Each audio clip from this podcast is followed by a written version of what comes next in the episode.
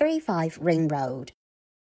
比如说我自己，我在全世界排名前三的咨询顾问公司工作，我常常收到私信，学姐学姐，我对你们公司特别感兴趣，你们公司是做什么的呀？收到这样的私信，我会会心一笑，学学姐懂你。很多时候，我们是真的感兴趣吗？我们是对这份工作感兴趣吗？我们是对所谓的光鲜亮丽感兴趣？对一个感兴趣的工作八八六，是对自己的误会八八六。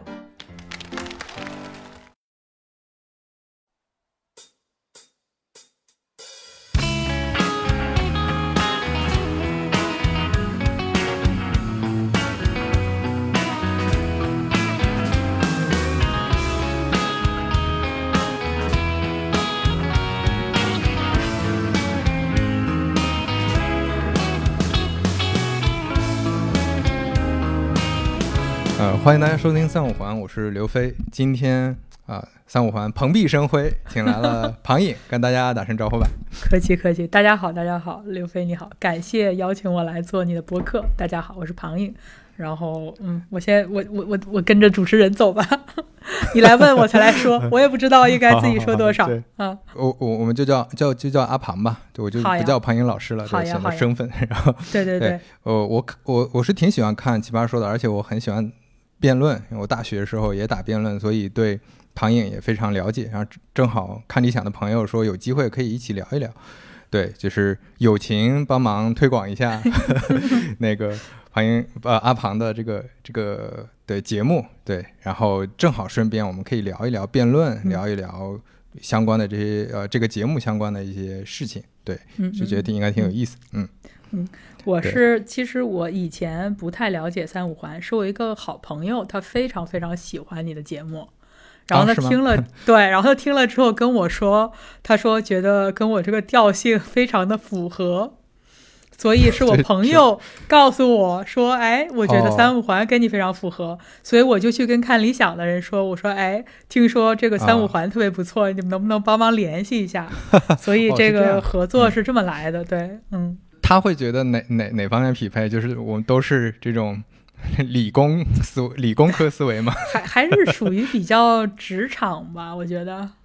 哦、对，哦虽然虽然我参加过奇葩说嘛，但是跟呃奇葩说的很很多辩很多很多选手不一样。对我还是一个呃打工人，所以可能跟跟这个虽然不是互联网行业的吧，啊，但可能觉得这个调性还比较符合一点。对，所以你你为什么还在做咨询，在咨询公司对吧？现在还在 对，我还在新加坡，嗯，对对对，对，是是是因为钱多吗？倒不是钱多，但是呃别的钱少呀，就是、哦就是呃。那别的做什么呢？其实我其实我在参加奇葩说之嗯前就已经确定要入职这家这个呃咨询公司了，就当时已嗯经签了合约要去了，然后签这个事情的时候还不知道要去奇葩说，然后是在我嗯当时读完硕士，然后中间有一个假期，就等于在毕了业和入职之间的那段时间，然后被朋友拉去了奇葩说，然后就参加了。哦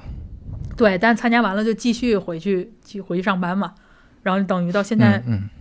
入职三年多了吧，就就还在还在做打工人。就是有人问我为什么不做专业的辩手，哪有什么专业的辩手啊？啊 对，上回那个你上不合时宜聊过这个话题，对对对对对，确实没什么专业辩手。对对对，就觉得就是，我觉得没没有我我没有那个特别呃，就是演艺圈的那种才华吧，能够让我有在那儿养活、养活自己，所以可能还是咨询是一个风险和回报都都考虑进去，然后比较稳妥的选择。OK，但是你的平时的爱好或者你其他业余时间会会在呃主业之外有跟辩论相关的事情吗？其实是一直都有的，啊，就是参加了，就是呃，参加了这个节目呢，它带来的好处就是有了一定的这个知名度。所以呢，就是可能，比如像你这样啊，好玩的东西就会要求我来参加，对吧？啊，不然你没有你没有这个节目，你就你谁也不知道你，也不可能有这样的机会。嗯，所以就是说，有这种无论是文化圈也好呀，还是说啊其他的辩论相关的，或者离辩论稍微远一点的泛泛泛义上的这种文化圈的活动，有的时候会来邀请，然后也认识了，通过这个认识了很多有有趣的朋友吧。所以平时一起玩一些东西也有这些，但是就是没有。没有再参加一个节目或者是什么，然后最近开始做的这个看理想的这个辩论节目嘛，然后就等于说把辩论里总结到的东西用应用在辩手，甚至是主要是非辩手身上啊，所以我现在基本上就是一份呃咨询公司的工作，全职工作，然后所有的业余时间我都放在做这个节目上了。其实现在哦，基本上就没有其他的时间啊，对。对，一般聊到这个都会有一个相对固定，或者大家都通常会聊到的一个问题是：如果把爱好当成工作，或者说你你你是靠完全靠这个事儿赚钱，可能就会削弱这个方面的你的这个热情。你会有这种感觉吗？我其实觉得是有可能的，因为其实呃，就是现在无论是比如说在网络上，我平时在微博上比较活跃啊，然后有的时候你知道微博上有的时候会有人。骂你嘛，就是说，哎，你这个说什么什么话，就是为了为了恰饭啊，为了赚钱，然后你就是为了吸引眼球，为了流量，为了赚钱。这个时候我就可以拍着胸脯讲啊，我 我才不需要那一点，对吧？我不需要那个，我也赚不到，对我也赚不到，就是以我的这个咖位，对吧？我也赚不到，我就真赚去赚钱，我也赚不了多少，那点钱我还真的是看不上，所以我就呃就比较能够没有功利性的去做这件事儿吧，完全是以自己的喜好啊为优先啊，所以倒倒是挺享受这个状态。嗯，对，就你你是一个表达者的话，你可能能更加自由的表达嘛，就不用说还要顾虑。哎呀，这个甲方爸爸怎么想啊？哎，对对对对，潜在的商务对象怎么想？对对对对对对啊，嗯。我们进入主题，主题还是想聊聊辩论嘛？呃，因为我之前我经常跟朋友聊的时候也讲，说我。嗯，可能我到现在这个性格，或者我后面为什么特别像一个工科男，是因为大学的时候接触辩论特别多，然后辩论里面就大家天天聊一些很多逻辑的话题。呃，我之前跟你聊过嘛，我是呃零零七零八年看辩论，那个时候还是看马薇薇、看黄志忠，对，那时候都很青涩。我也是，那时候我也是看他们，咱们是看着一样的人长大的。是 是，然后所以所以后面再看奇葩说，就感觉很亲切。但是，呃，就我们可以先稍微聊一聊《奇葩说》这个节目。就你参加之后，因为因为确实关于《奇葩说》的讨论之前有很多了。就有的人说他是呃发扬光大了，把那个辩论；有的可能会说，哎，他其实你像我身边很多更比我更工科男的那些，比如说一些程序员，他们其实不喜欢看，因为他们觉得那里面思辨还不够，就是他有娱乐节目的那个感觉。就这点你是怎么看的？对。我我真觉得呢，这个东西真的是，呃，你把它当成什么，你就从能能从当中收获什么。嗯嗯，对，它其实是一个非常多元的平台。我们大家都评价奇葩说是把奇葩说当成一个整体去评价，但实际上里面的不同的人风格很不一样。然后与参与的个体来讲，我我怎么以一个什么样的心态、什么样的目的，作为一个参与者去参与这个节目，包括一个观众以什么样的心态去看这个节目，我觉得都很不一样。所以每个人看到的、收获到的东西、汲取到的那个东东西都不一样。我觉得从思辨上来讲，它肯定是不如，比如说。呃，学术对吧？你大学辩论赛那种思辨性，对。但同时呢，你你其实也有另外一，你也可以反过来说嘛。咱们辩，你也是辩手，你都知道这些东西都是有正反面的。有的时候，大学生的辩论也容易不说人话。什么叫不说人话？对吧？就是过于理论，过于想当然啊，过于逻辑推论，但实际上跟现实的生活是没有一个。没有一个核实，没有一个啊，对对，比较割裂。对你这种东西，在在学术的或者是在这个大学辩论赛中，你只要逻辑能说通，也也许就过了。对，但是在你在面对那么多观众面前说的时候，啊，如果他嗯非常不符合大家的经验法则，或者十分的不说人话，对这个东西也不行。对，所以其实那个观众在这个方面起到的，我觉得是一个积极作用。但当然，啊，观众也起到了很多负面的作用，是因为很多人他看《奇葩说》，对吧？他就是茶余饭后，对吧？有几个人啊，是吧？这个正襟危坐，把《奇葩说》打开，跟上网课似的，嗯嗯嗯前面拿个小本儿还记论点，没有人是这样看《奇葩说》，大家都是下饭的时候或者什么的时候看的，肯定是处在一个比较轻松的状态，他更容易被那些呃诉诸感情的啊、搞笑的、感动的，然后这些东西所所带着跑吧。所以可能对比较枯燥的那些理论啊、数据啊什么的，可能就没有那么感兴趣，以导致那些说理的人在那边就不是特别讨好啊，对，是就不容易那种收获满堂彩，或者你这边问出了一个很尖锐的问题，然后对方给你啊、卖个萌或者说个笑话，然后就就糊过去了，然后大家还会把票投给那个卖萌搞笑的那个人，所以这个肯定是这个观众所带来的对于思辨上来讲的一个负面的东西。但但问题是啊，你如果嗯没有这些东西，它是没有人看的。我们大学的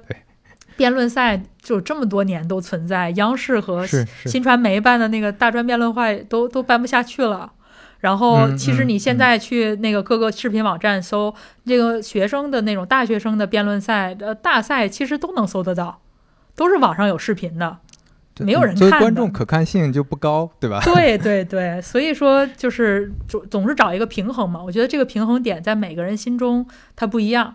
但最终你又想把它扩大范围，然后又想保留一定的思辨性，它肯定有一个此消彼长的。我觉得这么一个过程，我个人还是对《奇葩说》整体觉得是一个有意义的东西。但是你说有有哪些地方可以进步吗？那那肯定也是有的啊。比如最近脱口秀很火，这两年啊脱口秀很火，对对对你就会发现脱口秀圈儿又又割裂出来很多群体，嗯有的群体说，哎呀，他们搞的这是综艺，这是娱乐，嗯就我们搞的才是正儿八经的单口喜剧。然后，然后对脱口秀大会的人又会觉得，哎呀，你们这比较酸，对吧？嗯我我们是在认真的做大家喜欢的节目。我觉得这种割裂是在任何一个行业啊，任何一个领域可能都会存在的，这一定是这样的。对，但是嗯，你你很难有一个标准是说这个节目到底好还是不好，对你没不可能有这种标准的。对对对，啊，你包括嗯这种、这种，你你看你也是辩手，你以前肯定辩过这种辩题，比如说类似呃文学创作或者音乐创作，应该是市场主导的，还是它的艺术性所啊主导的、对之类的吧？对对对对吧？其实都嗯是一个逻辑啊。对，没什么标准答嗯案。对对对对对，啊，你参加完这个节目，你有非常直观的有是有些什么？嗯，非常影响你的，对你后面人生的影响都非常大的那种。就除了刚才说的你出名了，对吧？这这是表面的，对，嗯对，呃，出名了，这个出名了只是一个第一步嘛。然后我觉得出名带来的对我我唯一在乎的好处哈，就是有机会认识了很多可能本来不会认识的人。嗯，对嗯嗯，对嗯你比如说，我为什么会在看理想这个平台上做这个节目，是因为那个嗯时候那个道长梁文道他去奇葩说做了一集那个男神做了一期嘉宾，对，然后嗯。场后我们找了一个机会，詹青云我和他，然后我们一起吃了顿饭，然后聊天。嗯然后那个时候是先是詹青云，就是去他那个平台上做像律师一样思考，然后那个也是在这个后来可能又吃过一次饭吧，就是很愉快的聊天闲聊，不是没有任何目的性的这种闲聊。然后完了之后呢，就觉得哎挺有趣，然后他也觉得这个辩手的这种思维。啊，能够应用在很多的这种我们探讨很多问题的这样的思维过程中，然后他就说，哎，你要不就是来这边做一个像类似像辩手一样思考这样的节目，比如说像这样的机会，也是从从那边来的啊。你包括可能呃，我我不知道这个微博上我有一个，我是一个追星天花板，我我这个哎对。这个比如说我这个呃嗯被这个万那去年那个浪姐的时候，我特别喜欢万茜，然后万茜还给我的微博回复过，然后比如说 今年那个奥运会，然后有那个什么陈清晨那个羽毛球的冠军，然后后来我突然有一天发现他在微博上也关注我，然后我们就、对就这种生活中的小惊喜吧，然后这个是一一个方面，然后我觉得第二个方面是。嗯，就是自己心态可能变得更加成熟了，经历了很多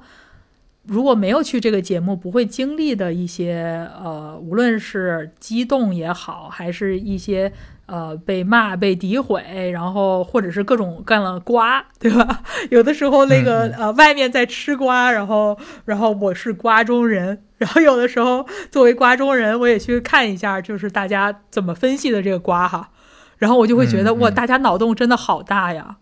就是。这个也没法怪所有的人，因为他们一点真实的信息都没有，完全是凭自己的逻辑和想象去拼凑。他很多逻辑都是自洽的，但是你没有任何现实去比对的话，你一个自洽逻辑也没有用。比如说嗯这些，就让我反思了很多。我们究竟在看别人、想别人的事情的时候，究竟嗯有多少能是准确的，对吧？嗯，对，嗯所以现在我自己在吃别人的瓜的时候，我心态也都非常的佛，就是我不会就是真觉得这个就是一个什么样的坏人，这个就是一个什么样的这个好人。我觉得我能够得到的信息都实在是太片面了。如果你真的是不往心里去的娱乐的话，是可以这么干；但如果你真的想上纲上线去批判谁，去真的想去做一个判官，想去判断这个是非，就是千万不能干这样的事情。就是等等，就是这种亲身的这样的经历啊、在这种公共视野中这种经历，我觉得对我自己的对人对事情的理解和自己的心态，然后有了好多的这种成长吧。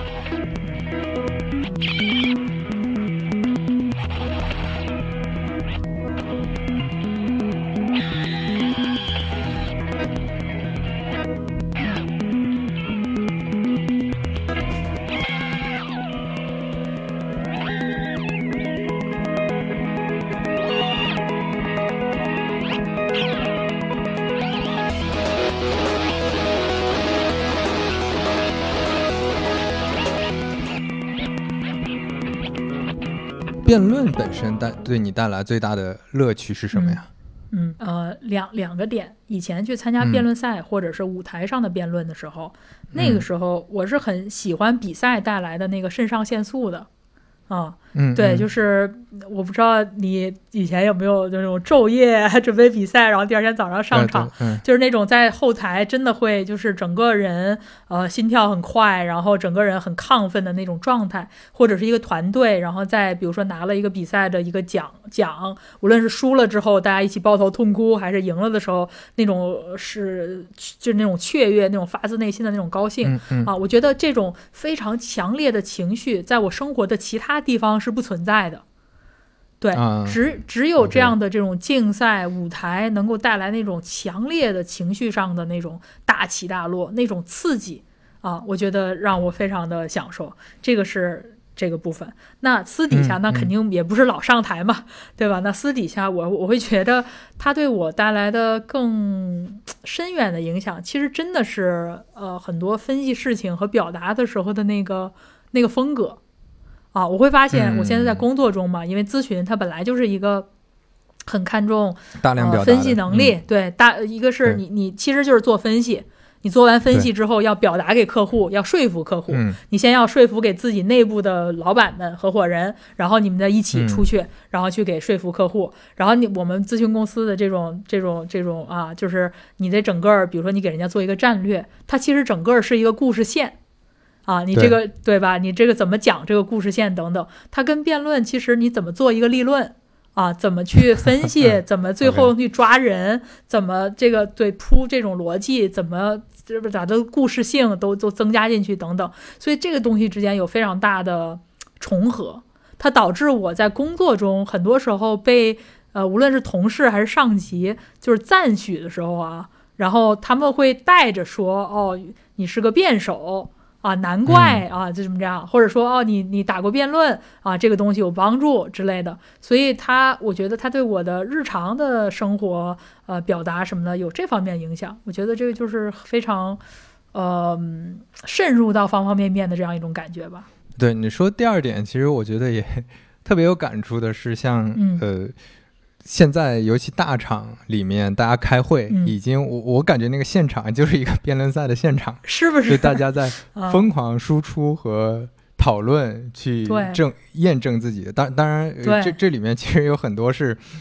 我觉得跟辩论特别像的一点就是你，你一般是先拿到一个辩题的，啊。就是 你可能也不信他，但是你没办法，你拿到一个辩题。假说，一个假设，，但是但是因为因为大公司可能资源有限，你在的这个嗯。部门就只能去、去去拿到这些东西，为了这些资源，可能你要一证明一些事儿，嗯然后你就得嗯，对去拿论据，然后去去思考怎么表达。对我我觉得这个确实能用得上，嗯是吧？对，有时候我有时候看别人，比如说干一个什么事儿，说一个什么话，我就想，哎，这人一定没打过辩论，怎么能先把这个东西亮出来？就这种感觉啊。我曾经在项目上有一个德国同事问我，啊，我听说你是啊、以前是辩论教练，我以前是那个新加坡国立大学辩论，我毕业之后当了几年教练。他说我听说嗯你是辩论教练，说辩论有什么好教的呢？我说我给你举个例子吧，你看咱们刚才那个同事啊，对。嗯咱们那个刚才同事，我们当时是代理一个东西，我们是代表，比如说一个甲方在在嗯接很多这种询问的电话，然后呢，这个电话打进来，这个小孩接电话，然后人家问他，就是问你是这个代理的，我们我们客户的公司，你是这个这个公司的某某某吗？某个高层？然后他说不是，对方啪就把电话给挂了。啊啊啊，对我说，我说你看，这就是一个例子，对吧？这种时候你不能说你不是啊，对吧？你不是挂了，你没没没得说了。你这个时候说的是什么？你这个时候是说的是啊，我可以帮你解决这个问题。你的问题是什么？嗯我可以帮你解决这个问题。说又或者是啊，你是问你是咨询这个这个事情的吗？我可以帮你解答。啊，那人家就就就就问就这个对话就继续下去了。啊，那比如说嗯什么时候我可能要先说，我说我跟那个德国同事说，我说那比如说什么时候我要先说不呢？我要先说不是呢？啊，你比如说别别人问我同不同意一件事情，然后呃我说不同意，我说了不嗯同意之后我就停了，我就不说话了。这个时候 嗯他一定会很好奇，要我继续去说。啊如果我说了不同意，我自己就叭叭叭叭叭说后面，他说人家可能会觉得我很有攻击性，或者很嗯啊、不耐烦，或者想要赶快嗯反驳我，或者想要打断我，或者很急等等。但我如果说嗯，我其实不这么想，哎，然后停下来，这个时候反而会让他主动的给你时间去说。你如果自己说，他很有可能想要呃掐掐断你啊，或者什么之类的。然后我就我就给他举了这个例子，然后结果他就愣住了，然后过了一会儿说：“你常在我身上用这招哎。”我说：“我说呃，我说我没不是故意的，只是说这些东西现在已经成为了习惯了，下意识了。对，我觉得这这里面有一些，我之前听内容的时候会感觉，嗯、你在接收信息，就处理信息，其实是你在职场当中非常重要的一件事情。对对对，就你怎么处理信息，你如果很感性、很情绪化的去接收一些信息，并且做一些反馈，这对会会非常危险，会非常非常麻烦。尤其你看现在这个。为什么微博上就你感觉这些骂战都莫名其妙，或者都非常诡异？其实都跟这些有关系。就我怎么去认知、收收收收集这些信息？对，明白，对我同意。首先，呃，其实辩论嘛，有时候很多时候你拿到一个新题目，你并不了解它，是在查什么样的资料，什么样的呃来源是比较比较可信的，然后你大概嗯要怎么样互相验证，然后让你说出来的话还是比较比较正确的，然后或者是比较信得过的吧。然后这种信息检索的能力，然后我其实呢，在在第一是我我在我已经毕大学毕业将将近十年了吧，所以在职场上现在也走到一个比较中层的这个位置。然后所以说，在参加奇葩说和职场上稍微从最下面走到中层，给我的一个感受，我反而会觉得，在你不牺牲数据，在你不牺牲呃证据，在你不牺牲思辨、不牺牲逻辑的前提下，如果你可以嗯加更多的故事性、更多的说服性进去，其实是会事半功倍的。因为我发嗯现呢，对，因为我发现在奇葩说上的就是这样。当然，有一些人为了吸引眼球，他去歪曲事实，或者是使用错误的逻辑，我觉得这个是不可取的、啊。对，但嗯但如果说你在保证你的东西是是真的的情况下，是对的情况下，如果你用一些那种能够让大家更愿意听你说话，或者更容易嗯信、信赖你，更更容易听得进去，这其实是其实是好事情啊。就像我嗯在我在工职场中也一样，我发现咨询公司是这样，干活的呢是是最下面。你说你在你做做一个咨询顾问的时候，其实是干活做分析最多的。到了中层，你当你当项目经理的时候，这个时候其实你主要负责管理管理项目。到你最上面成为合伙人的时候，他其实就是负责卖项目。对嗯然后呢，所以呢，你会发现到了你可能你你到了中层要再往上的时候，他们会考察你的就是你怎么能够跟客户建立关系，以及可以给嗯客户甚至是卖更多的项目的这样的一种能力。然后那那个时候你这个要求发现嗯对，那个时候你就你就会发现，其实，在奇葩说上那些呃特别受欢迎、特别炸场的那种人，那种就嗯那种能让观众迅速喜欢上他们的人啊，就是那那种能力，其实你稍微调一调，放到这个职场上来，也是一个能够在往上走的这么一个能力。就是就是发现，其实对，也是一个很很综合的东西。嗯，你觉得欧阳超在职场里能往上走吗？他这种风格，不知道哎，他这个工作性质跟跟咱们这个嗯有点儿太、太太不一样了。但是啊，对对吧？就是我不知道说在这个，但但你比如说我我猜想，谁知道呢？他这种如果说他能够非常合理的运用他的这种幽默，我前两天听这么一个故事，说我们公司在伦敦有一个合伙人是个脱口秀嗯。演员、啊，嗯。然后他就是呃用的这张打这张牌打得非常好。啊，就是说他出去啊什么什么的之类的，嗯，然后他就会应用恰到好处的应用一点，然后让这个抖就是一些包袱能够 对能够活活活活跃这个氛围活跃围，氛围，能够嗯让他人记住他，能够让别人喜欢他，然后这个也是他自己的一个个人的品牌。对你只要不是那种装疯卖傻，对吧？那个已经有点违背职场的这种这种原则了。在没有违背那种嗯原则的情况下，这个很有可能是一个人的个人风格。啊明白。对嗯你你说这个，我觉得有的听众可能会误会，觉得这是简单的沟通能力。但是嗯，我之嗯前工作，可能最近三五年，我体会特别深的一点，就是我我嗯真的嗯发现。这方面能力强的人，就是不管是表达还是与人协作能力强的人，不一定嗯。只是沟通能力强。对。呃，我之前很多人对沟通能力的理解就是，哎，我我讲话比较主动或者比较好听，我比较会讲故事，以及说嗯。很多人为了搞好关系，他可能就是我请你吃饭，或者我搞好私人关系，请你喝奶茶这种。其实你会发现，这种这种表面的很多时候解决不了问题。我之前有一个同事，我觉得他非常厉害，是因为嗯。他在沟通的时候，他有非常强的同理心和思辨，他会去考虑，呃，比如说好好几方。大家都在开会，而且这几方里面可能有一些复杂关系，就是这部门之间关系，以及有的可能是老板，你你你得想，老板心里他的目标是什么，每个人心里的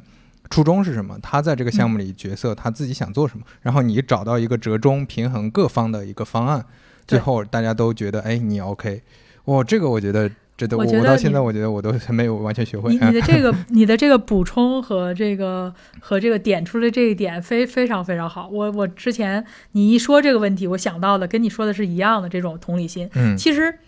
换一个词，其实是情商，但是这个情商，我觉得在中文的语境下已经被错用了。大家一般觉得情商高就是说话好听，嗯然后有城府，大家是是这样理嗯。解情商。但真正的情商是感知自己和感人感知他人情绪，嗯嗯，以及情绪嗯。需求的一种能力，而且就是说对。自己可能有控制，对他人是怎么去去去针对这样的情感需求去满足他，或者是根据他去做调整。我也是听过这样一个，也是一个非常成功的一个呃咨询业的合伙人，他就是这样，他就说他非常能够理解每个人需要的是什么。嗯这种需要有这种工作层面的需要啊，比如说各方的利益是什么，我怎样在各各方在乎的东西是什么，我怎么样在这个当中找到平衡和折中啊，这是其一。其二是在心理层面啊，嗯这个人需要什么，因为每个人需要的东西其实是不一样的。所以他有有这样的这种能力。其实我觉得，就像奇葩说，有一些人站在舞台上，他根据观众的表情，根据观众给的嗯嗯反馈，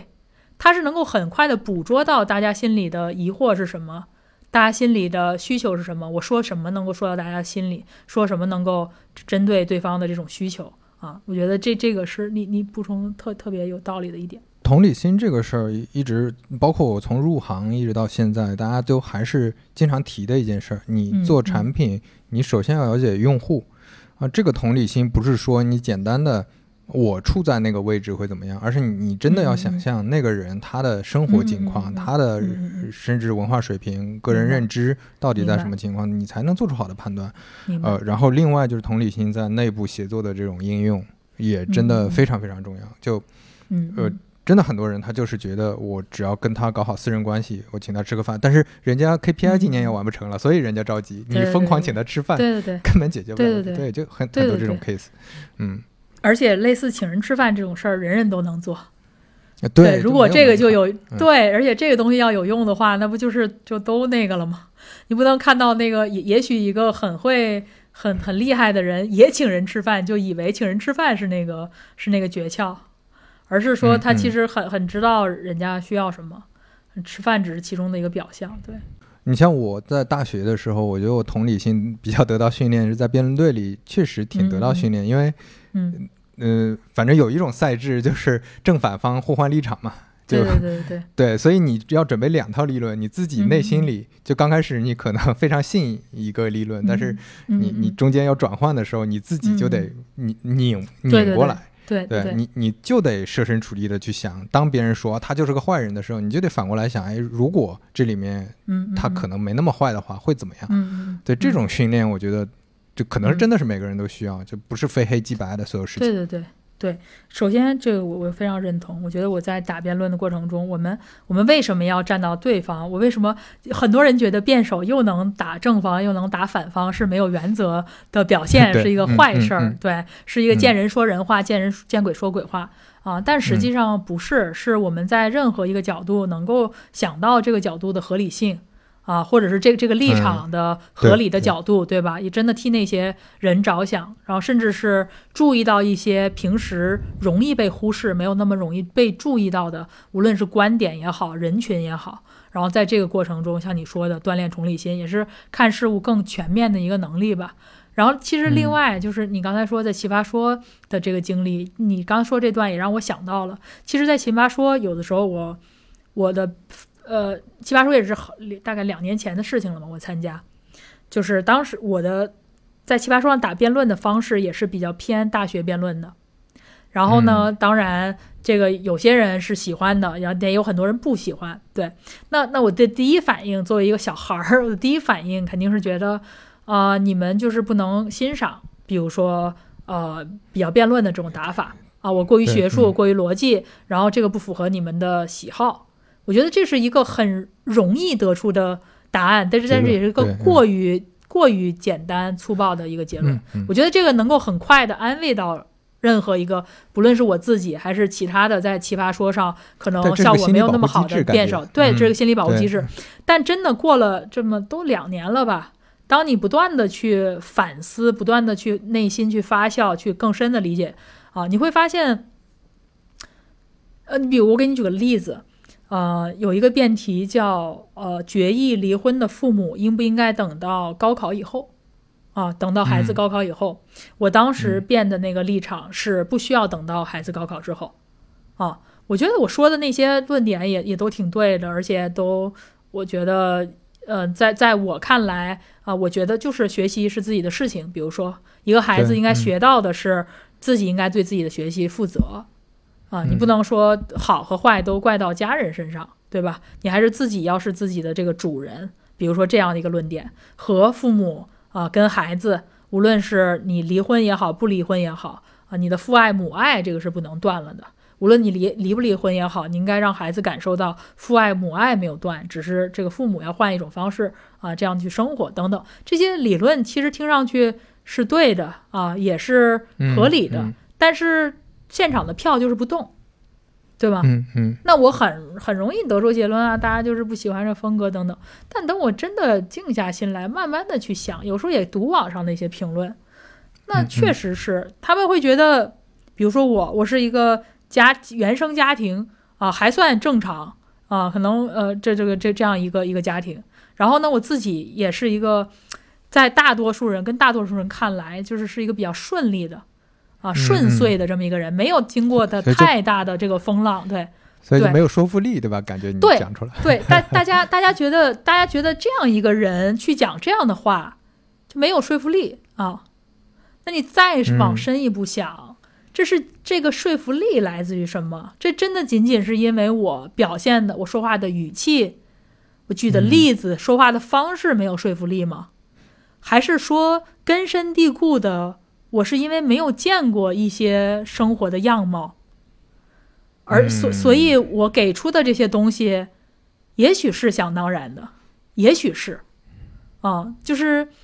你有生活有那么多的样貌，在没有亲身经历过的时候，那我说的这个东西，呃，我怎么能够保证它是对的？它是一个，呃，所以我觉得看问题，我变得更加谦卑了吧。就是没有以前那么年少气盛，觉得自己说的这个东西啊，有有个理论啊，有个什么科学家，有个儿童教育学家说过这个话，然后有个研究，有这个数据，然后所以呢，你们就应该这么活着啊。嗯 嗯，嗯就是嗯我现在不这么想了，现在这个心态变得很不一样了，所以也是所以现在很多网络骂战，我觉得我都能比较平和的看待这些事情，觉得大家有什么想法嗯都很正常。明白明白。你说这个就很像，很像什嗯么呢？像一呃，应该是从一二一三年开始，呃，国内互联网有这种创业热潮嘛？然后那个嗯时候你就会发现很多呃产品的负责人。很多产品经理，大家想很多事情是臆想出来的。然后，如果我这个产品嗯大家不爱用，我会觉得是你们的问题。然后我这个逻辑很很很很好了。对对对但是后，面你会发现，比如说我，我觉得真的有你，呃，刚才提到的这个这个非常强的共鸣的那个点，就是哦，真的对这个事儿敬畏了、谦卑了，是因为我在滴滴，我之前从来没去过那么大的平台，但是我去了一个平台，这个平台的用户量有一个亿，每天订单量有三千万的一个平台的时候，我再在这个平台上看到所有的数据，看到嗯。每、每个人的呃这种轨迹和他们嗯。怎么去做决策的，就他们到底是因为哪些，就就很很多时候就可能是一个文案的一个小变化，嗯在这么大规模体量的一个平台上，它就展示出非常具体的一个影响。就你一个文案，嗯可能它就不打了，它就少嗯少几分，就少几秒钟；有一个文案，它就多几秒钟，就会有很多这种，对，很很多这种这种呃感觉，对。这才真的是大大数据的这个这个力量。对，嗯就你你要有好的自我认知也好，或者对事情的认知也好，还是要嗯碰撞和收收到这些碰碰到回来的这些反馈。对，嗯，不然的话，就是大家很多事情，嗯，第一没有绝对的对错，第二有可能有，但是以人类的现在认知范围，我们不知道，就变得我们每个人的价值观和每个人看事情很根据自己的背景和根据自己的经历。然后呢，这这一拍大腿就说、啊、这个符合我的经验法则，那个人一拍大腿，这个这那个符合我的经验法则，然后大家就开始彼此互骂，然后开始开始非常恶毒的对待彼此。所以我觉得没没有办法改变彼此的那种生活方式或者是背景的不一样，但至少说嗯嗯，面对彼此的不同的时候，可以稍微平和一点儿，不用觉得自己掌握了宇宙真理吧。就这这个是一个 take away，对，像我们刚才说的这种逻辑，比如说你要经常用辩证法，你要辩证的看待事物，嗯嗯。你要去看说这个事情它存在，它肯定就嗯。具有合理性，然后从比较有逻辑的角度去思考各种问题，这种就很像经济学，就是薛教授这种、这这一趴的。但是嗯。呃，上一季奇葩说其实刘擎教授他扮演了另一个角色。哎，嗯你就会发现很有意思，就是包括我，我我也在反思，就很多事情好像我们都在想，呃呃，那个现在实实然是怎么样的，嗯，对对对，很多事情应然好像又嗯因为这个就就可能会稍微在光谱上你播的太往那边了，可能很多应然的问题又不会思考，这个是你怎么看？首先，这两个东西是有非常大的。首先，我觉得薛薛教授和刘青老师的同时存在特别棒。有时候他们俩的啊那个连、嗯连续发言，然后给大家的那种反思和冲击和那种那种那种反差啊，真的是非常爽。啊有的时候我甚至有有的场次我都专专门看他们那一段啊。然后，然后然后第二个你说使然和应然，我觉得这个东西其实就是就是它应该是互相辅助的。它应该是互相辅助的，嗯它剥离开哪个都不行。然后嗯。你比如说薛薛老师，有的时候薛老师有的时候会用，比如说啊、比如说他讲这种呃男女关系的时候啊、他会讲说，呃，历史上，然后男进在进化中，男性是扮演什么样的角色，嗯女性扮演嗯。什么样的角色啊、所以到现在这个啊、所以我们在婚姻中有有这样的期待等等，他是一个非常从实然出发去论证对啊，对、嗯。我觉得讲实然没有问题，但是千万不能讲说因为这是实然，所以这就是对的。嗯啊，我觉得这个嗯是一个非常要警惕的，所谓的错误的理解存在即合理的方式嘛。认为只要这个东西是呃实然上存在的，它就应然上就对的，但实际上不是，只是说它变成今天这样是有有迹可循的，是有它的理由的啊。我觉得就我们研究实然没有问题，但是不要觉得是实然的就是好的就是对的，我们就不应该改啊。然后应嗯然是这样，我觉得应然呢，当然你从刘擎老师的讲英然的时候，你感觉到他心中是有一个理想世界的，这个理想世界是与我们现在的这个世界不一样的。但是嗯有了嗯那个理想的那种指引，我们会把现在的这种社会变好。比如说，现在实然上我们存在的，我们就是会起落后就要挨打，我们就是会欺负那些落后的人。这个是无论是人性也好，这个什么。那如果说在了一个应然的世界中呢，应该人人彼此尊重，人人平等。显然现在没做到的。但如果你大家有了那个共同的理想的那种指引，你还是会在改变每一个小政策，你在做每一个决策的时候受到一点影响。所以那个是有一个引领作用。但是这两个东西在哪儿有有这个交汇呢？其实前两天我跟詹金云还在讨论这个问题，我们俩讨论那个人性本善，人性本恶。我们去看那个以前的这个孟子和孔子他们说的那个话，其实当时他们比如说你他说为什么人性本善？人性本善，因为人都有这个怜悯之心，人生来就有怜悯之心。他们就会说，他怎么证明的人生来就有怜悯之心呢？对吧？你以现在的眼光，你就想去问，哎，你是怎么着？呃，研究了新出生的婴儿，或者你你做了一个多大范围之内的调研，然后你发嗯现嗯真的，嗯比如说嗯百分之八十的人都有恻隐之心，还是百分之六十的人有恻隐之心，还是百分之百的人都有恻隐之心？人生来就有恻隐之心，你是怎么论证的呢？但显然那个时候是没有的。他，然后他嗯下面一句话就会说：“哦，生来就有恻隐之心，因为没有恻隐之心都算不上人。”然后，那你如果这么论证的话，你会觉得这其实整个思思思维是非常应然的。对对对你，你是想去说人性本善，所以你看到了人性中善的那个部分，然后你就说这个嗯。部分，然后你就说人你就把性本善。人定义成这样的，那对对对对对对对。对对所以呢，如果说我们现在有了这种嗯定量的这样的手段啊，嗯。是不是真的可以呃研究一下这些这些问题？就是在当嗯当我嗯们在做出一个应然的指引的时候，是不是真的能够有一些实然的东西去去佐证？啊，我觉得这、这样应该也可能挺有意嗯思的，对。啊，不然就是对大一拍大腿，对这个人一拍大腿说，哎，我这个我觉得人人都有恻隐之心，然后那边儿一拍大腿，我觉得人都自私，所以人性本恶。对你究竟是怎么比出来的？啊、对，对，有点像是有的问题要先定性，然后你再去定量的验证。就嗯一个事情，你可能有一个方向，或者说你有一个判断，但是现状是什么，你也你也得了解，你也不能说大家都应该这样。所以对你对，你像呃互联网行业也经常有这种讨论。你比如说抖音，你说抖音呃可能知识分子或者精英阶层大家很讨厌嗯啊，然后网上大家都说看抖音的都不行，然后抖音应该被嗯禁掉啊，对吧？等等。嗯但是你还是要看到这个实呃实然的层面，就实然的层面是。确实，现在有很多人需要这个，就需要这个来放松娱乐。确实不动脑，但是我就不能有一段时间不动脑，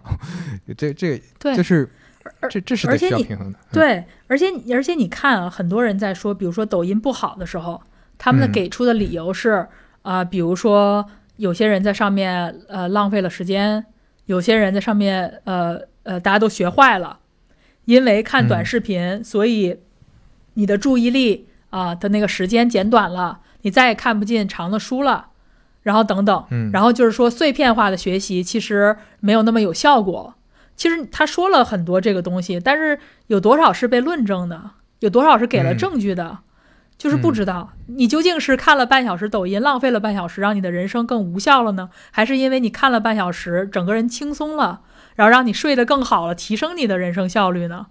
就是这两个逻辑都可以自洽，但是你如果没有实际的数据去比对的话，那大真的就是谁说的更听我我信你对吧？我还是信他，这这没有一个公认的标准，就变得很随意了。这样的说法，现在大家在表达或者讨论一个问题的时候，都特别短平快，就希望快速得到结论，然后希望我就拿一个，就就是现现在的人讨论都变成了。我我就拿一个我身边的例子啊，我我我我叔叔怎么怎么样，他最近玩抖音你看生意也不干了，哎呀怎么对对对 就是对这种讨论方式，对对，你说完你叔叔之后，我就说哦，我阿姨可不是，我阿姨以前然后天天很无聊，现在在 抖音上不但看，还做成了这个博主，然后退休生活丰富多彩，对吧？这就没法比了。确实，我觉得像像你说的，就你把这个光谱阴然实然的光谱，呃，都要在一个平衡的位置，然后去都要考察。对，你比如说奇葩说上嗯是有一个人专门做实然，一个人专门做应然，啊他们两个结合在一起。是一个比较平衡的一个一个视角。所以有嗯还有一些人讨讨厌辩手，是因为觉得辩手太绝对了，因为辩手就是啊一个、一个立场嘛，你就拿一个立嗯场，我今天就辩正方，对方就辩反方，就都都不肯认输。但实际上，这些观众你不能想想，我们为了给你呈现的是一个既有正方又有反方的辩论。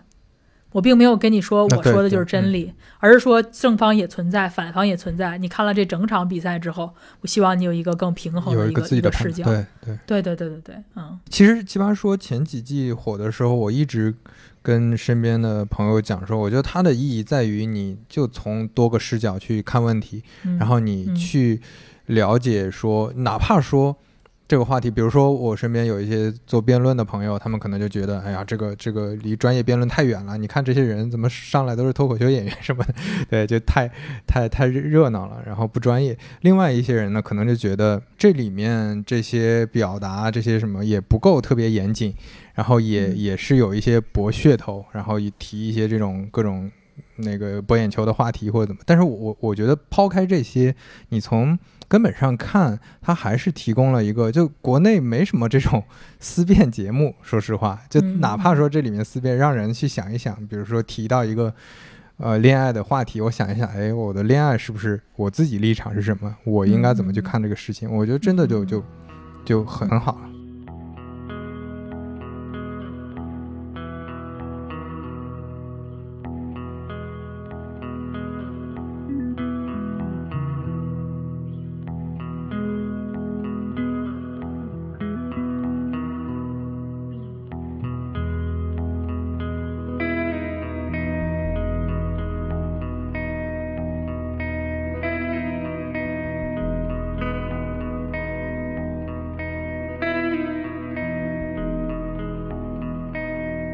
刚刚才我们说的有点大，我们回到职场。好好好，我回到职场，我们聊一聊。嗯就我在想一个问题啊，就呃，我自己的感受是，之前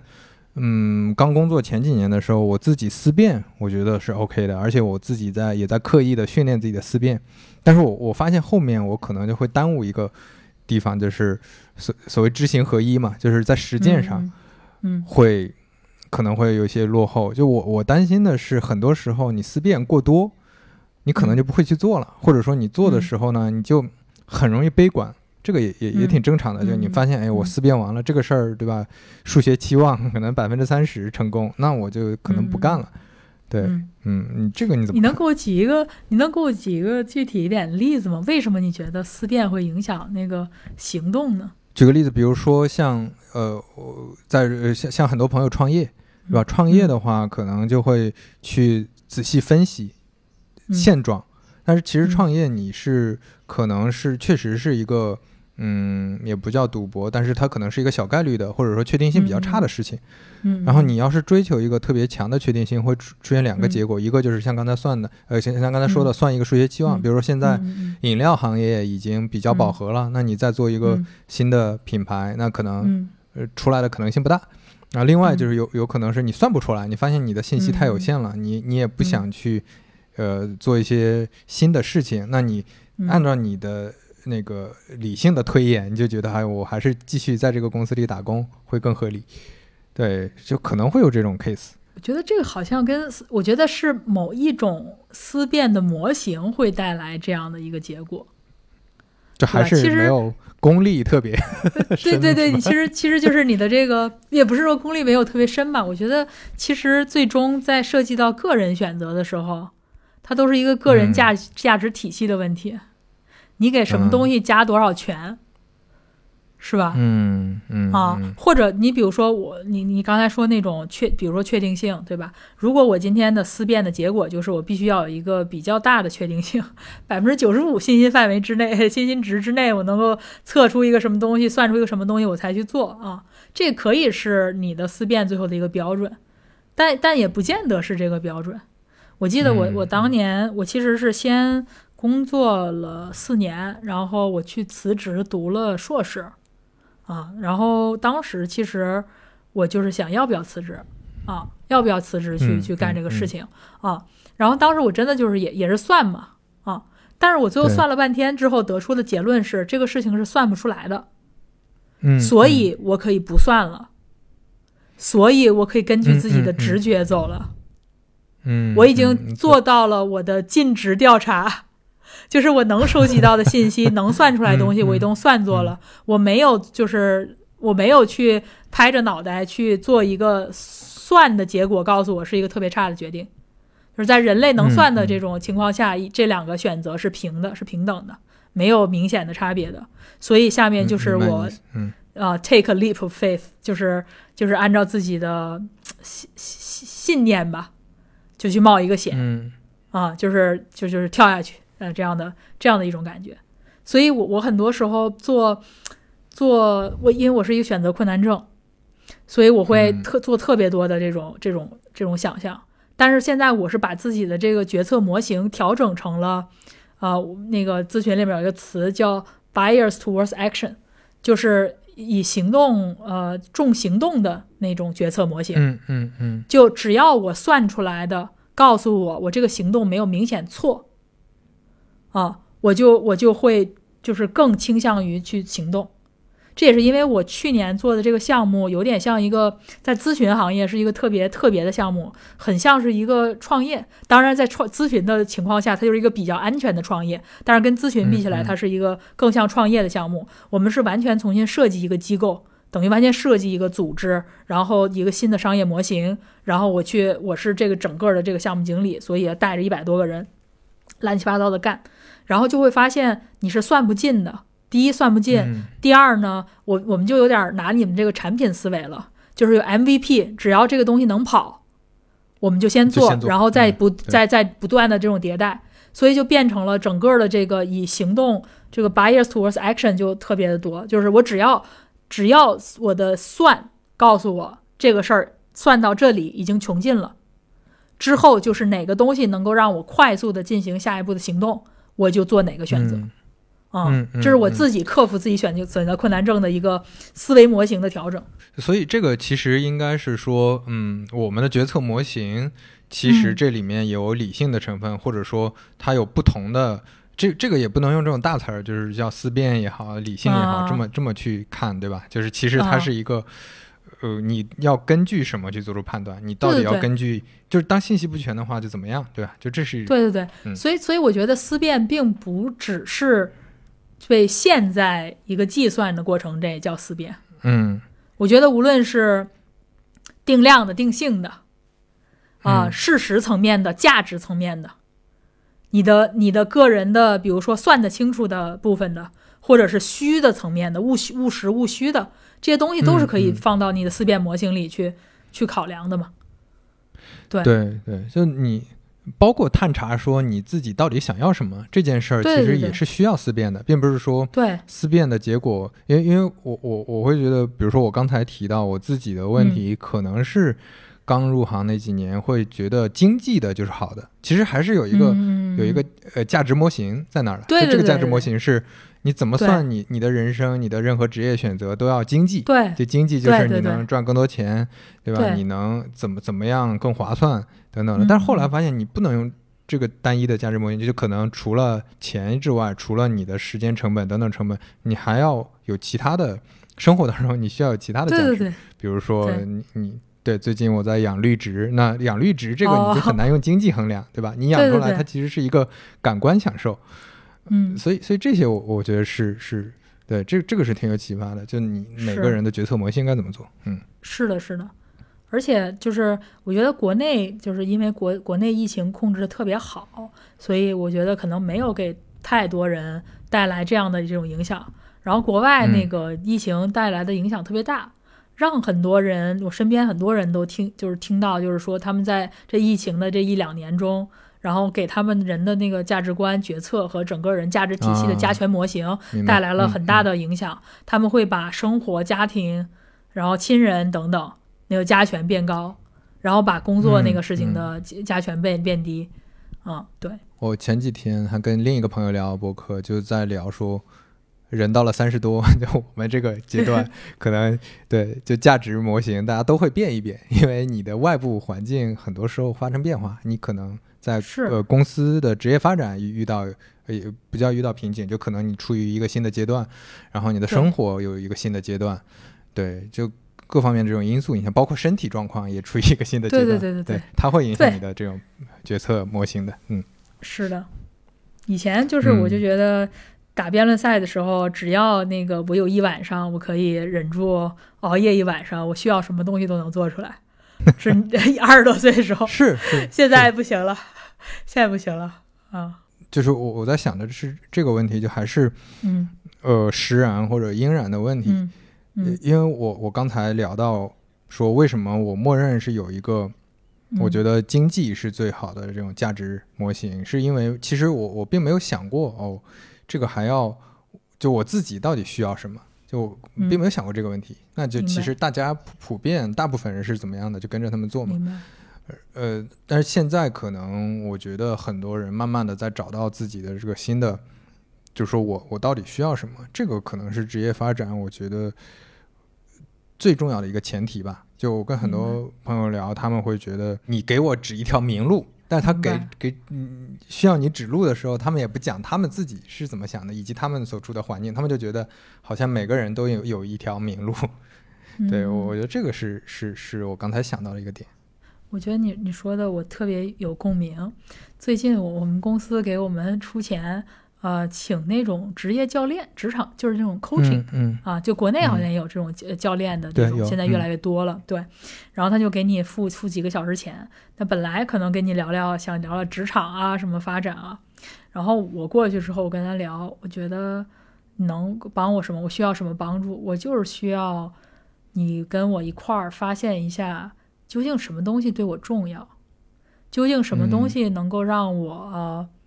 充满激情、充满兴致、充满能量的去去干事儿？究竟什么什么在驱动我啊？就是说，其实就是找这条明路。坦白讲，很多人问说你为什么在咨询公司？就是咨询公，我现在我也没有一个地方，就是说我特别想去啊。嗯，你比如说，我现在我有一个什么东西，我特别想去啊，我特别感兴趣，特别有热情，那我可以，我可以去跳槽。它这个地方可能难，可能简单，对吧？但我至少会做出努力去去做这个事情。但是我没有做什么都都差不多，感觉有这种感觉。然后呢，咨询呢，这个工作生活平衡又不太好，特别累。然后我就觉得工作花了太多时间了。然后大千世界还有那么多好玩的事情，我现在没时间嗯干、啊，我有点儿，然后有点在这一点上不太满意，除了这一点上都都挺满意的。但是我去干什么呢？究竟什么才能让我觉得有意义、有劲呢？每天早上起来想着自己要去干这个事儿，能是充满期待的，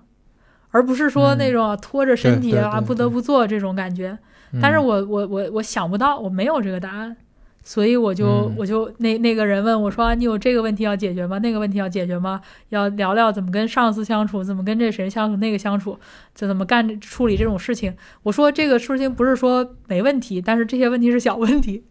这些问题我可以嗯慢慢去解决，这个都都没有问题。但是那个那个东西是我我需要的，真的，所以可能就他会帮你在纸上去去讲，比如说。呃，你究竟是比如说金钱对你来说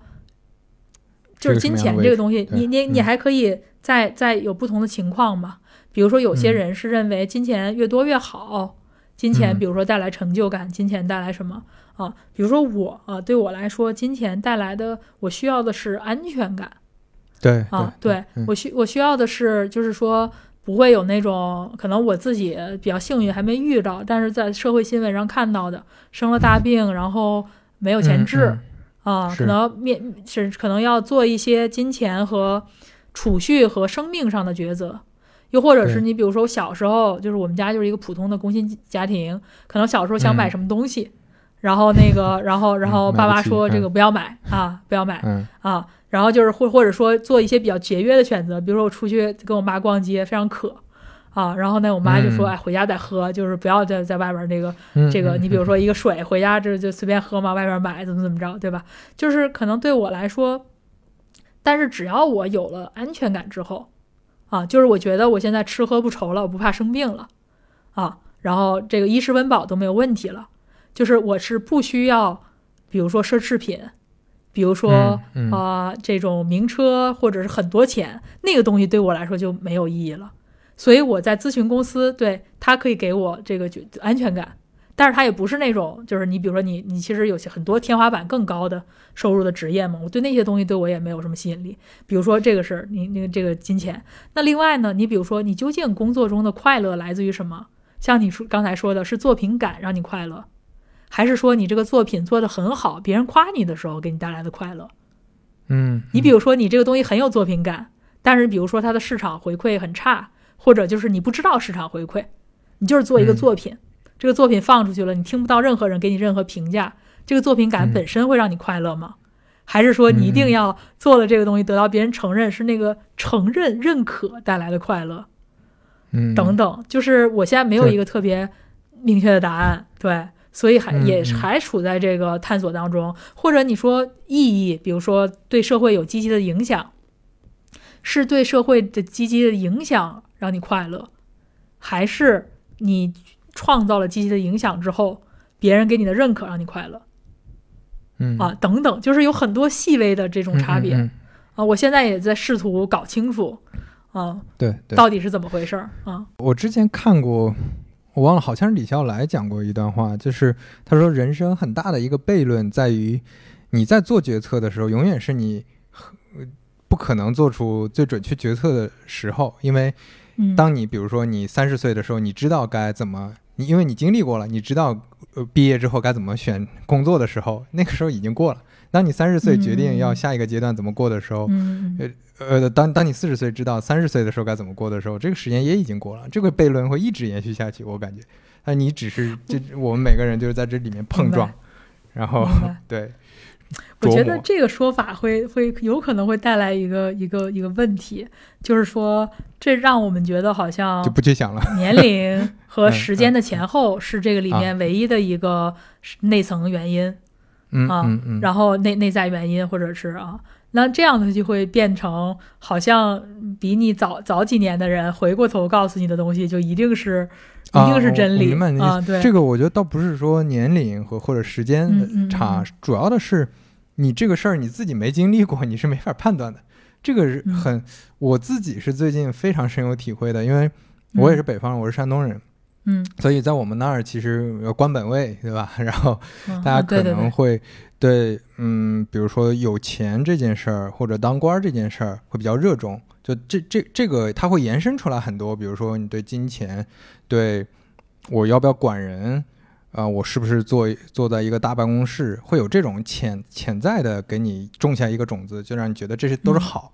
但是我是因为自己，就我我刚入行的时候，我的目标真的就是这么物质，这么粗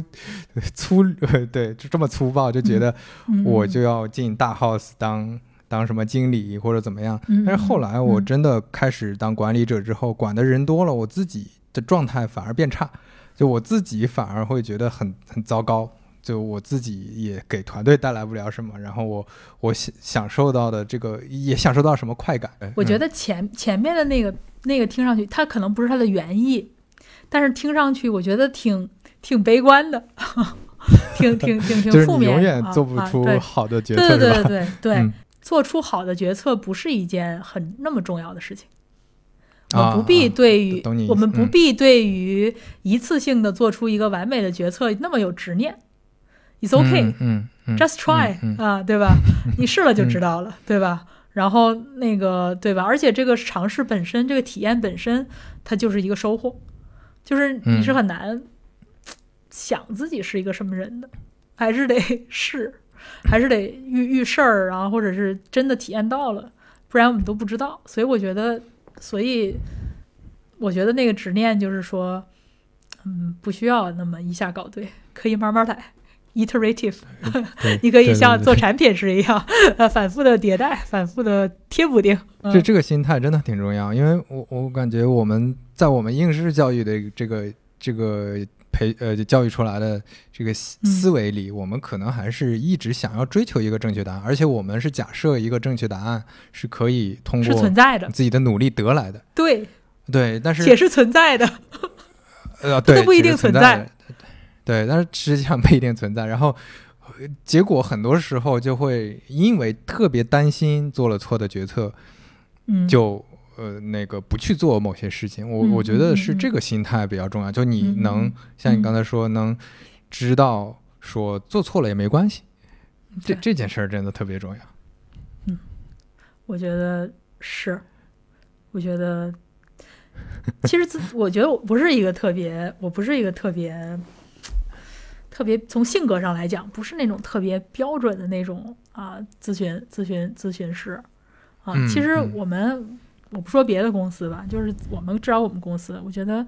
我觉得咨询像这种这种，包括你们大厂，我觉得也是一样的哈。都是嗯这种这样的这个人群集中的地方，其实心理疾病的发病率是很高的。对，对我跟都是都是一路就是都蛮顺风顺水上来的一些这个青年才俊、是吧？然后以前嗯都、都挺厉害的，到了职场有可能顺利，有可能不顺利遇利，到瓶颈，对，嗯，对吧？然后你好的话想更好啊，不好的话开始自我怀疑，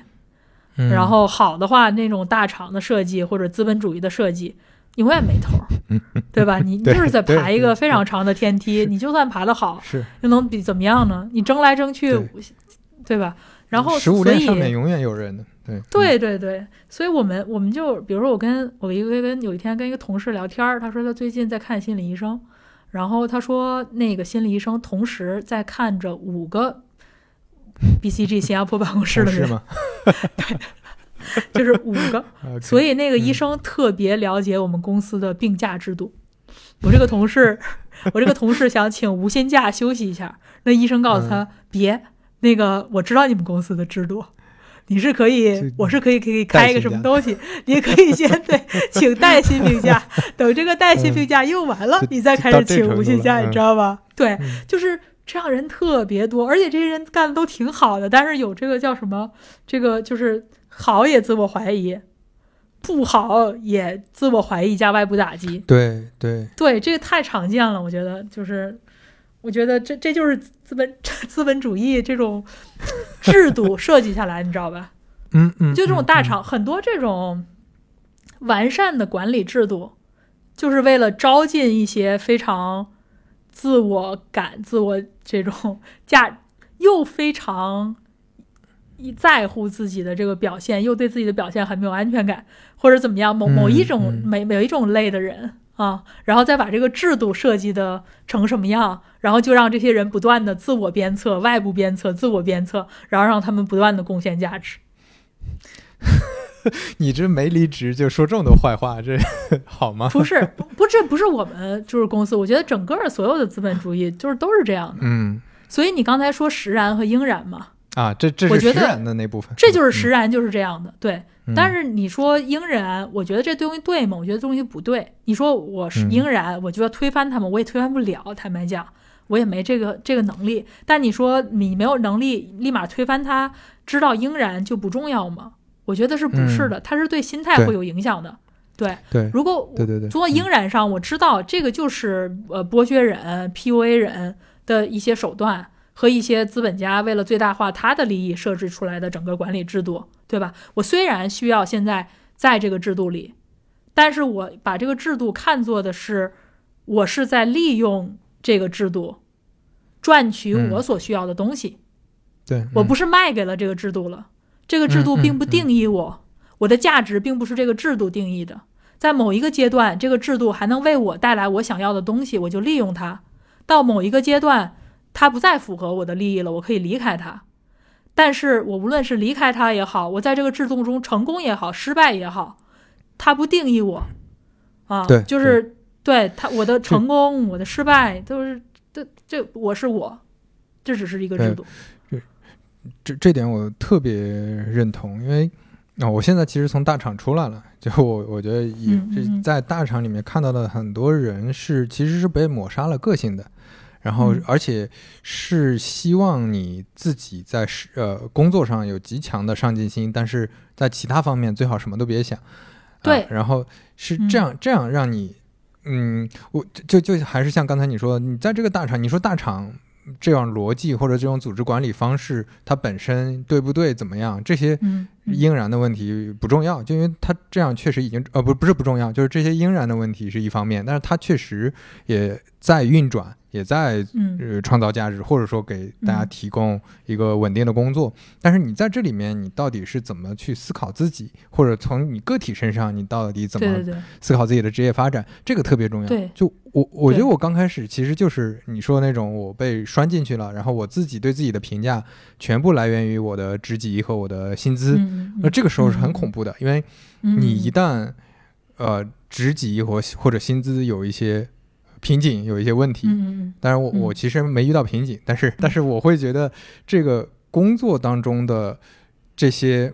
规定，就比如说到我到我我之前也也到了一个中层，就可能在同龄人里觉得还还不错的一个位置，但是嗯到这个位置之后，你就会发现你需要付出的和你自己到底想要的这些东西就完全不对等了，完全不对等。然后你要是再按照这个规则自己再往上走，那你就真的是变成呃资本主义的一个一个、嗯一个呃螺丝钉，一个棋子。对，是的。所以我觉得，其实应然是跳出你现在的这个游戏规则，跳到这个机器外去看待人和这个机器的关系，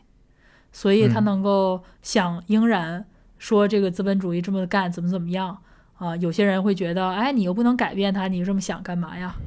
又或者说你这么你你的想这个东西，你就知道批判啊，等等等等。但其实不是，是你跳出了这个现现在的这个状态去看待你们的关系，是是可以更好的有个人的这种心态的。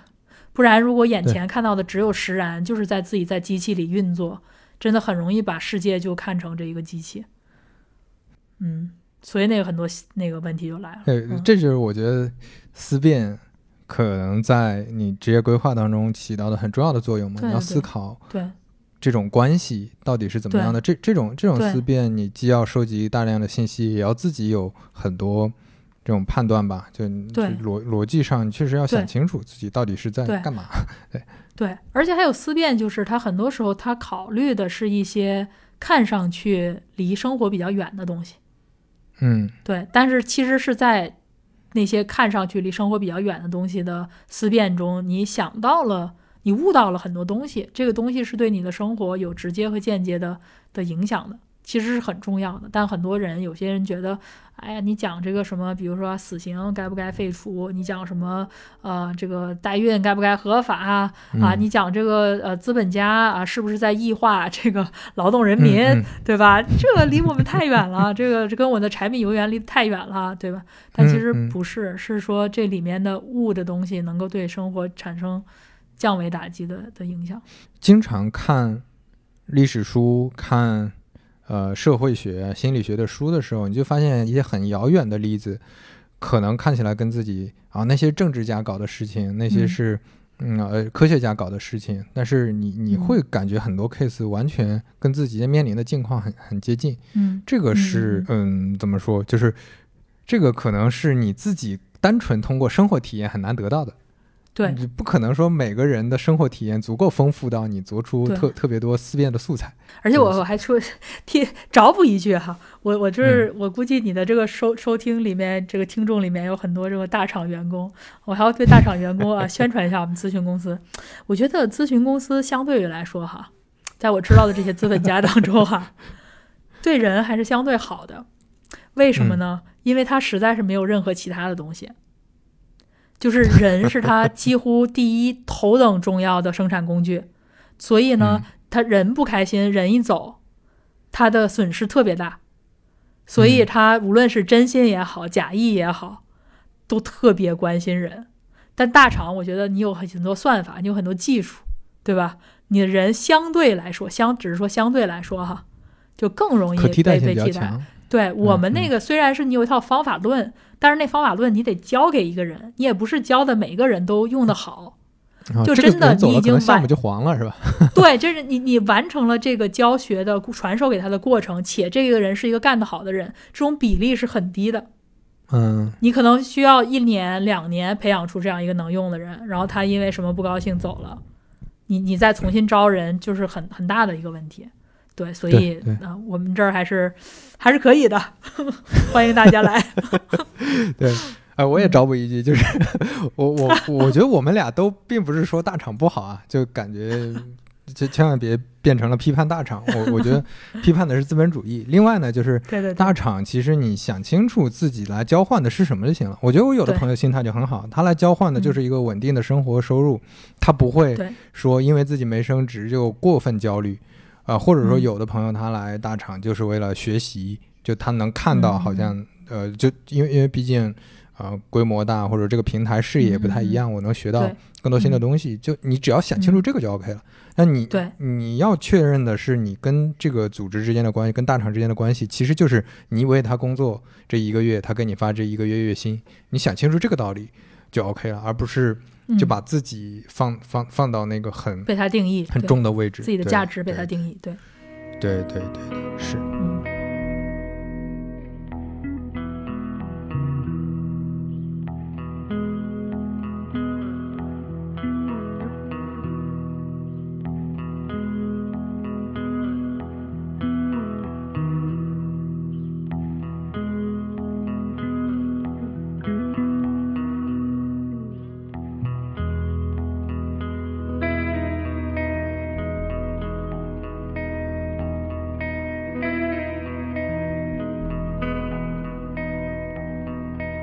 最后我们聊一聊稍微轻松一点的话题，就新加坡，你感觉到底是一个新加坡是一个什么什么样的国家？是一个什么样的新？加坡，既然咱们是职场 职场栏目哈，咱们还是以以这个为主。我觉得新加坡是一个嗯下限比较高、上限比较低的一个地方嗯啊。就是说，你作为一个大学本科毕业生，你的嗯生活，我觉得到一个呃叫什么，这个叫这种比较中产阶级啊啊，是就是就基本上是可以保证的。嗯，就是你的你想这个买房子，你想有自己很是很轻松的啊，嗯就只要你是个本科的毕业生，那个起薪就是嗯，算成人民币可能一万五以上吧，啊，就是说就是这它的下限是比较高的。就 OK 社会福利也不错的嘛，对吧？嗯社会福利它并不是一个政府给社会福利的国家，它是它的理啊念是、呃是自力更生，所以你的养老金也不是政府发的，对就是公积金是自己存的等等。嗯，那种不像那种西方国家那种什么无论医疗啊什么上面。但是它它唯一的那个福利在于它的房子，就是新加嗯坡百分之八十的人住在它的政府的叫做祖屋里面，就这个房子等于是政府哦做的房子，百分之八十人都住在里面，然后所以说年轻人买房子很容易，你至少不会嗯有房子这座大山。啊嗯，这个嗯是一个非常就是大家能够比较体面的这个居住，能够比较体面的生活，就是这个是没问题的啊。所以这个是一个下限有保障，但是上限，我最近也跟在跟朋友聊哈，我跟朋友从另外一个大的咨询公司，就是 MBB 嗯另外一个咨询公司跳到了华为，啊，好像薪资涨了得有个三分之一，一下涨了个嗯三分之一，还说他是在这个呃，可能还是在涨的比较少的，说在同一级别的那个华为里面还有还有更高的，高很多的啊嗯，甚至翻番儿的那种。嗯，对。然后呢，我们也就是就这个问题就接讨论了一下，就说国内其实上限还是比较高的，啊，就是真的有一些在迅速发展的这种大企业，它为了要人才的话，啊，它其实真的可以给到比较高啊。但同时呢，从生活状态、工作状态上来讲，国内还是稍微卷一些啊，新加坡还是不太卷啊。所以现在你知道，新加坡现在很多大厂也都出海嘛。这个最近这个字节跑到了新加坡啊，什么爱奇艺跑到新加坡，然后那个 Shopee 虾皮也说不清楚到底是个是个中国企业还是个新加坡企业，反正就是，然后也有很多这种中新加坡这个程序员不够啊，非常缺少这方面的人才是。啊，所以也从国内招了很多人进去，而且国内自己大厂出海也会带很多人出来，然后新加坡那边的我们这些打工人。啊，最担心的问题是什么呢？是这个卷的文化会被带进来。对，上上期的嘉宾我们聊的就是新加坡，然后他就最后提了这句，我其实和还有评论区很多朋友都觉得有点疑惑啊，就特别怕卷吗？还是真的怕卷？真的怕卷啊，因为因为。你比如说，我现在就算我在咨询公司，按理来说是应该是生活状态、工作最比较重的这种行业了吧？应该跟大厂差不多吧，对吧？但是我现在的能够保证的是，我们我们大部分的项目、大部分的老板都会保护你的个人时间，所以基本上我周一到周四几乎是没有个人的时间的，就是几到到几点都是他啊。但是我的周五晚上和周末。除非是有极特殊的情况，不然是不会有人碰的。嗯，我甚至有的时候，比如说周末有这个紧急情况，或者是有什么啊，然后比如说我们周末加了这么一天班，然后这些老板会找另外一天工作日给我们补回来的。嗯，明白。对，对，所以就是说，或者说他在周末找你的时候，他是会以一种很抱歉的那种语气找你的，而不是说这就是你应该做的。就这个在。那个习惯上还是稍微有这么一点差别，所以就是特别特别怕那个卷的文化一带来，就就就觉得好像随时就一个一一个周七天都随时 on call，就变成了一个应该做的事情，就特别怕这个，你知道吧？啊，对，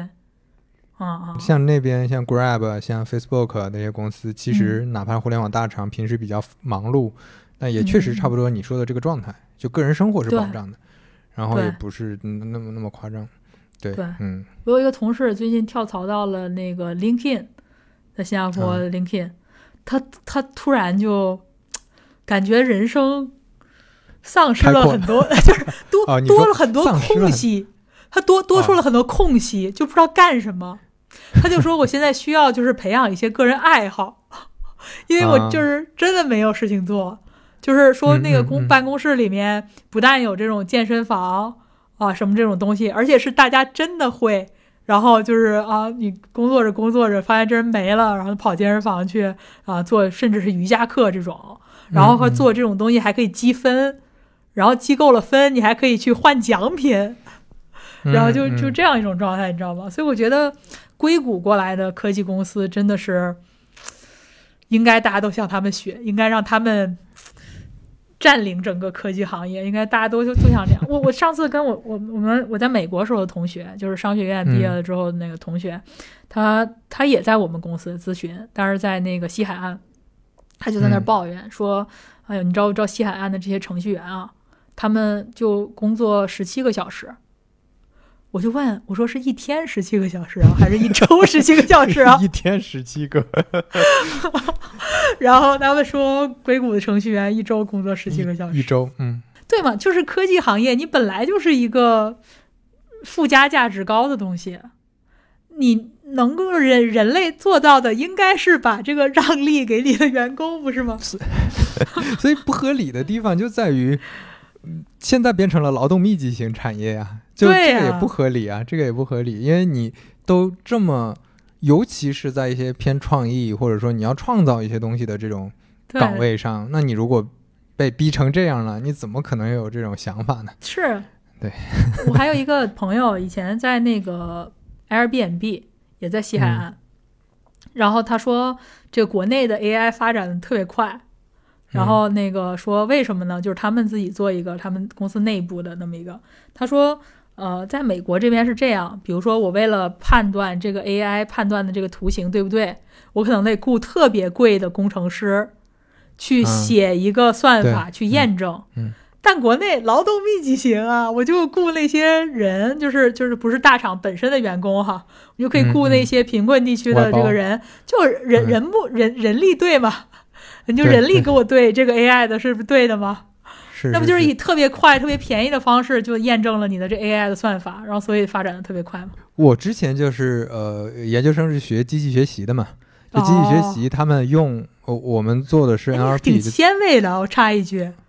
你挺啊前，你挺前卫的。那那个年代就就就这个东西就已经火了吗？机器学习其实是很古老的一个哦一个一个呃那个学术领域，只不过这几年火了嘛。对，那那个时候呃，你你比如说百呃那个谷歌和百度，他们用的就是机器学习的算法嘛，嗯就搜索引擎。对嗯嗯然后当时我们做那个自然语言处理，就 NLP，呃又要标标标注大量的语料，因为你要做翻译或者做语义识别，这里面很多东西你你需要语料的嘛，你你得用用一些东西去训练，然后这些语料就有大量的人工标注的部分，然后你你知道很多机器学习的厂现在在很多地方。都建了大大型的标注中心，就这里面就是跟那个 富士标康注中心对对对对对，对，就是一个大厂、大车间，里面全是电脑，大家都在标注。对，这个在美国是不敢想象的，那那边人力成本太夸张了。真是真是真人口红利。对啊，你你像互联网产品，很多是这样的，就呃，你比如说当时 Uber 跟滴滴打的时候，他发现嗯有很多事情就没法像滴滴这么做。就比如滴滴，他发现自己产品研发跟不上，他就派一堆人去线下开个摊儿也可以，比如说招司机，哦，OK，对吧？我铺人就得了呀。这司机嗯我要管司机铺人，我先对吧？嗯后面再说发补贴，我人人去给他们发都可以，对，手工记账都可以。但是 Uber 不行，Uber 只能是总部，他他得靠总部去完成这些事情，那这这速度就跟不上，对，挺有意思。非常有趣。那新加坡那边的生活，你会感觉有嗯嗯不适应吗？啊，当然你在那儿待了很多年了，很多年了，我最近到那儿都已经满十八年了。我十五岁去的就，嗯，嗯对嗯所以所以这倒没有什么不习惯。我觉得说句实话，我觉得呢，我这种人，我其实特别宅，所以我在啊哪儿过的都是自己的生活啊。就是嗯我觉得在在外国的一个好处就是说，离就是比较自由，比较自由，并不是并不见得是说新加坡是一个更自由的社会或者怎么样，而是因为我在新加坡是个外人，所以新加坡人不会以新加坡的标准去要求我，对吧？嗯那我在我亲国内的亲戚朋友的眼中，我又是我我又是在外面儿啊，他们也不会用国内的那套东西来要求我，所以变得我的生活状态，我怎么选择自己的路，无论是在工作上、生活上，都都非常自由，就是大家没有办法太容易的用一套社会范式去去要求我对。啊，所以我有点在那个中间儿躲开了啊，对，你你说这个我我也挺有共鸣，当然我我不会像你这么这么自由，但是我在一直在我山东人，我在杭州生活，我确实感受到你说的这种自由，是吧？是吧？对就是这样，跟家人在一块儿，跟那些亲戚朋友在一块儿是一种状态，然后你在杭州正嗯你也是个外地来的，你重新认识和去思考说跟这个城市跟这些你你该因为你在这个城市的熟人是你自己选择的，嗯这个对这个我感感觉就很不一样。你像你像上大学的时候，我们的舍友都是公学校分配的，随机的但 是，嗯。对，但是现在你可以自己选择，其实你相当于就选择自己生活嘛。对对对，这挺挺挺自由的，嗯。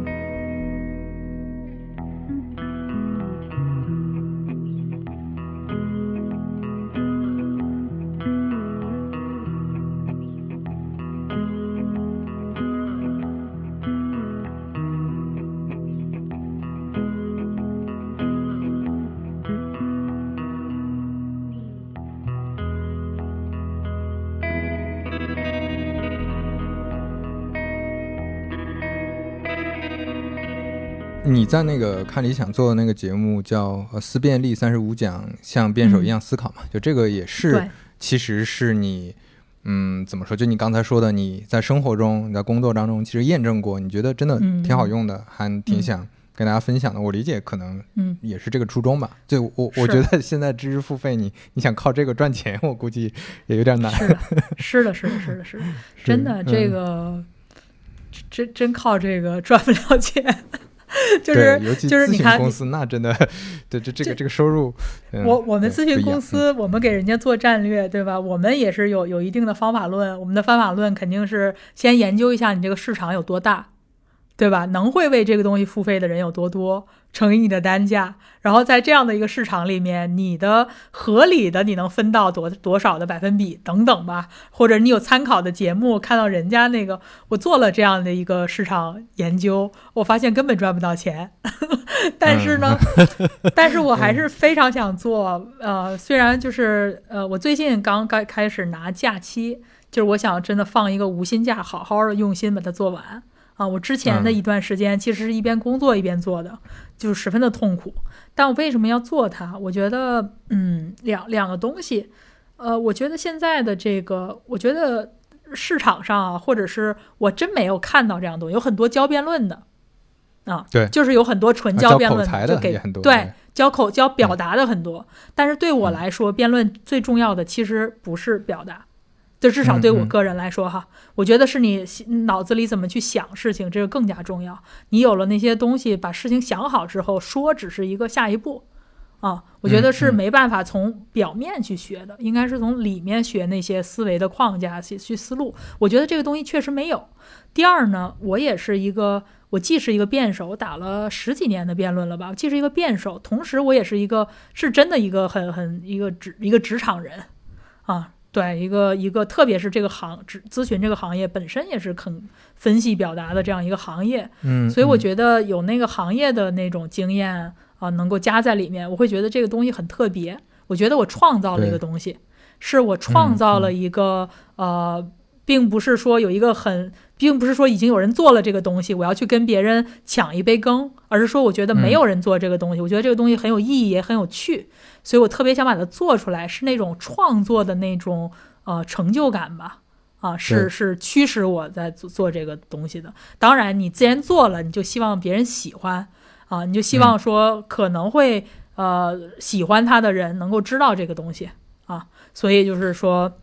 也有你后续的宣传，或者说我也很在乎那个呃，比如说大家的评论，然后大家的或者收听的数据，那我也确保说我也不是关在屋子里一个人做做了一个没有意义的东西，所以大概这个就是我我的这个背后的动力吧。嗯嗯，明白。我感觉你说的这个就很像我们产品经理们朋友们聊，大家经常提到的作品感嘛，就是对对对，作品感，嗯，在在大厂里面，可能很多朋友他们体会不到这种这种作品感，但是、嗯嗯呃，为什么我我身边有很多大厂朋友，他可能要去说脱口秀，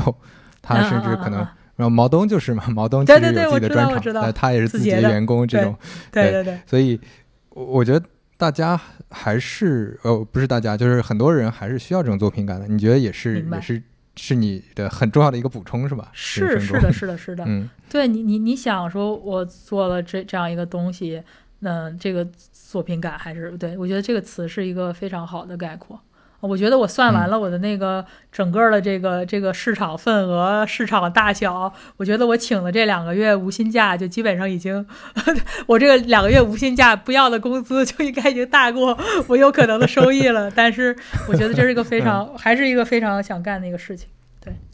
对，而且这种这个事儿，它跟其他的嗯，不管是赚钱还是表达的事儿不一样的，就是你刚才说的，你不做可能就没有人来做这个事情，就你做的是一个增量的事情，就这个增量的嗯。事情可能没有赚钱很多，但是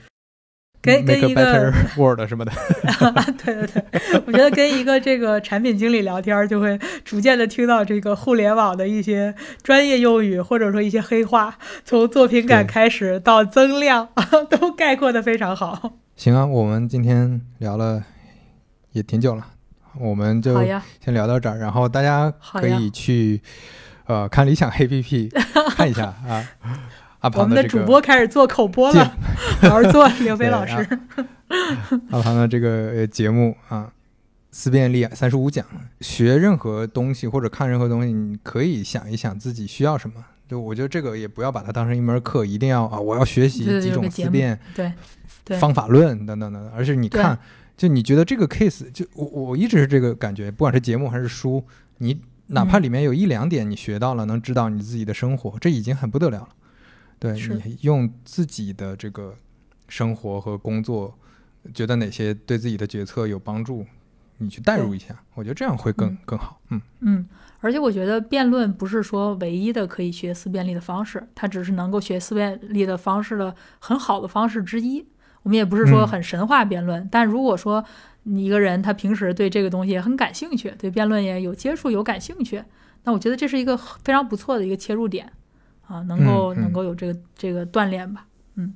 好呀，那我们今天就先这样呗。嗯，谢谢阿庞。好，的，嗯，非常感谢，嗯，聊得很开心大，家，嗯，大家拜拜。拜拜。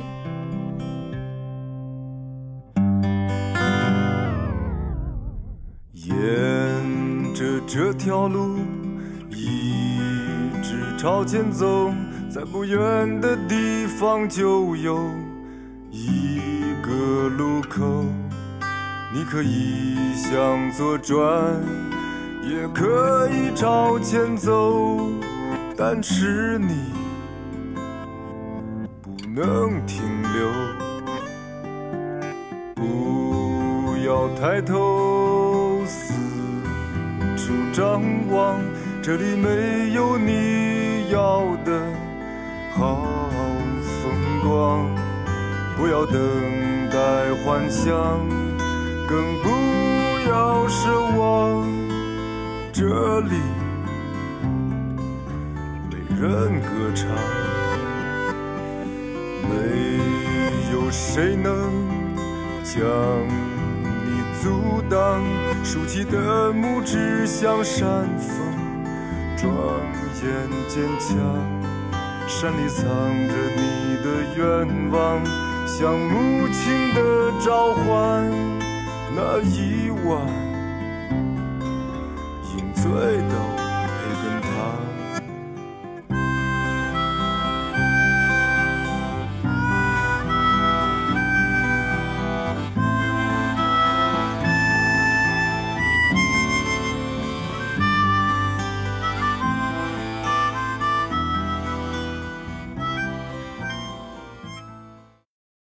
欢迎在小宇宙、喜马拉雅、网易云音乐、苹果播客等各大音频平台订阅收听三五环。如果你喜欢三五环的话，也欢迎在苹果播客留下你宝贵的五星好评，感谢感谢。我们下期再见。哎，补充一句啊，十二月十五号之前在小宇宙评论区留言，我和庞颖会选取两位朋友赠送这期看理想的节目《思辨力三十五讲》。好，大家拜拜。